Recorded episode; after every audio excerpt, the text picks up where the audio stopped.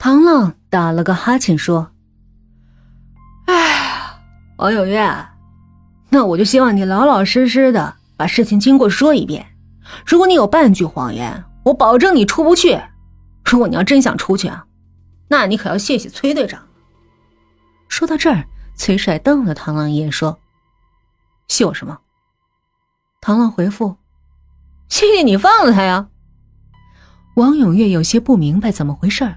断断续续的把事情的经过说了一遍。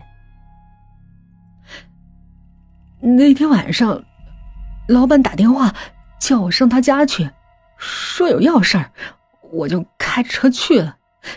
一进门一片狼藉，张亮坤，也就是我们老板的前女婿，面色铁青，坐在一边抽烟，脑袋上还挂了彩。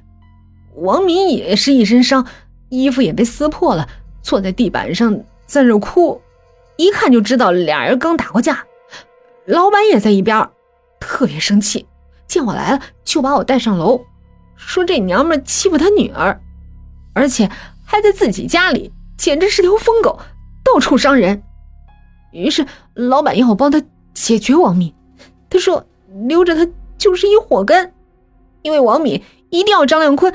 把他女儿赶出去，否则王敏会绑架他外孙女。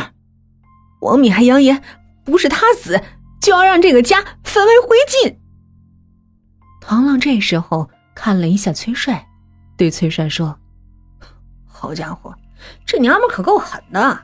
崔帅哥，你最开始怎么和他成朋友的？还好没把你勾引上，不然的话，后果不堪设想啊！”崔帅拿着一个文件夹向唐浪扔了过来，嘴里骂道：“你个邋遢鬼，有种你再说试试，这什么地方？乱说什么？”崔帅有些生气，冲王永月又呵斥道：“你继续说。”王永月有些委屈，无缘无故的被呵斥了一顿，看了一下一旁的唐浪，满眼恨意，继续说道：“老板要我第二天。”把张亮坤给约出去，因为过两天王敏就要去找一个小五造型的老板了。我听老板说要去结果王敏，吓出了我一身汗。我对老板说这是要吃枪子儿的。老板说等解决了会给我很多的报酬，有可能还成为他女婿。如果和他女儿结婚了，那我是享不尽的荣华呀。听老板说让我成他女婿。我就没忍住，我就答应了。毕竟我们老板没儿子，他只有一个女儿。虽然丑点肥点可我最起码可以少奋斗三十年啊！我和老板商量定了，我就把张亮坤给叫了出去。毕竟之前我们也有过交集。我们老板和他女儿等待时机，就王敏睡觉前要洗澡的时候。准备在他进洗手间前就动手。我们老板和他女儿等待时机。王敏进去洗澡的时候，等他把衣服脱光了，俩人就冲了进去。老板用一条毛巾勒着他的脖子，他不久就瘫了。老板的女儿李颖怕他没死，就用烟灰缸往他头上砸。我老板行凶的时候，我正在和张亮坤在外边喝酒呢。后来。老板和他女儿将尸体装进了麻包，俩人就抬着到了后院，放进了那个小车的后备箱。按照我们的约定，我把车开到了那个南屋市我上庄的那个水库，那儿一般不会有人。我上了河堤，怕有人发现，我就关了车灯。天又黑，又下着毛毛雨，为了安全，老板就下了车，点了一支烟。帮我引路，我就瞄着那红红的烟头，小心翼翼的把车往前开，把那尸体扔进了河。我和老板就以为一切都干净利落，天衣无缝，我们就把车开走了。后来张亮坤联系不上王敏了，就着急了要报警。我们怕事情败露，就唐浪打断了他的陈述。等等。你是说，张亮坤知道你们杀了王冕？王永月无奈的回答：“这我也不清楚，只是感觉这事不能让警察知道。如果警察一调查，我们谁也跑不了。唐浪紧锁双眉，心想：这张亮坤为什么不报警，而是非要把想要报警的消息透露给王永月一行人？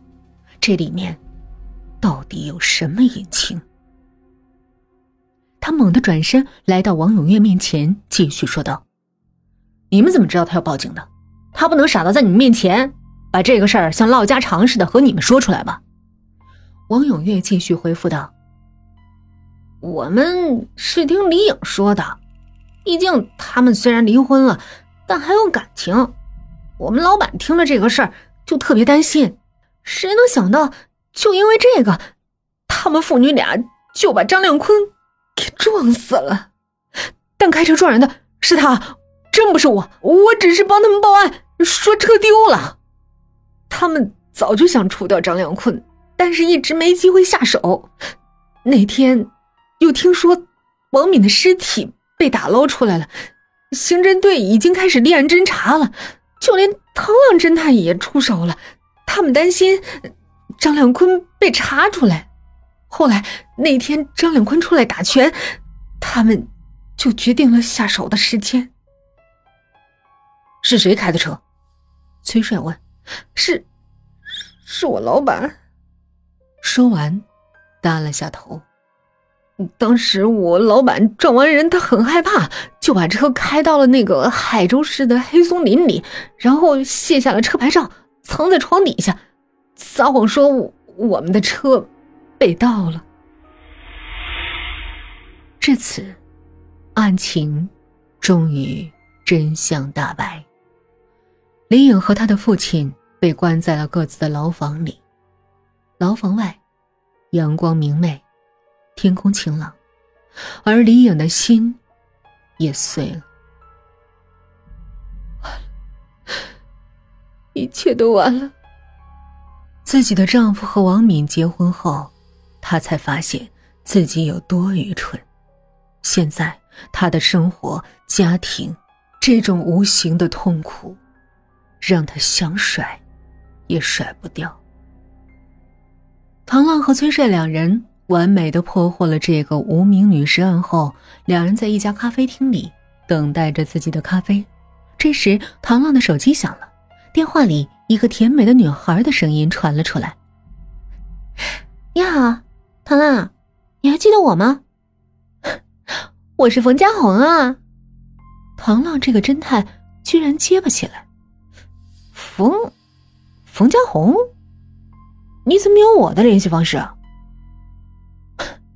有你的电话，太正常了。